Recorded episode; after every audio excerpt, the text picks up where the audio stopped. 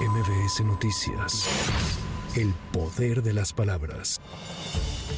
Los padres y madres de los 43 estudiantes desaparecidos de Ayotzinapa anunciaron que se mantendrán por tiempo indefinido en el plantón instalado en el Zócalo capitalino y solo se retirarán hasta que les den cita para reunirse con el presidente Andrés Manuel López Obrador. El abogado de las familias, Vidulfo Rosales, señaló que a pesar de los mensajes del Ejecutivo no existe ninguna autoridad que los atienda actualmente, con lo que dan por hecho que se les han cerrado las puertas. La demanda inmediata por la cual está el plantón es sencilla, es que nos puedan dar eh, de parte de presidencia una fecha para de reunión con el presidente. No estamos diciendo que nos reciba ya el presidente, que nos den una fecha y nosotros nos retiramos, pero no ha sido posible, pues ninguna, hasta hoy en día, ninguna institución nos ha recibido y al no tener ninguna respuesta, pues nos vamos, el plantón se va a mantener ahí. Estaba programado terminarlo el día de hoy. mañana el evento de van a quitar? No nos vamos a quitar, ahí vamos a, a este, permanecer.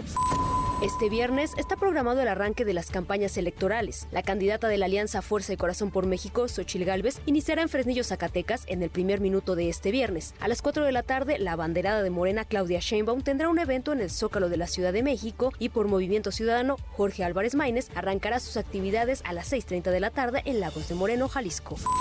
La diputada federal Susana Prieto, promotora de la reforma de las 40 horas para reducir la jornada laboral, renunció a la bancada de Morena en la Cámara de Diputados y aclaró que permanecerá como independiente. Aseguró que está indignada por el trato que se le dio, en especial por parte del coordinador parlamentario Ignacio Mier, al que señaló de cometer violencia política de género.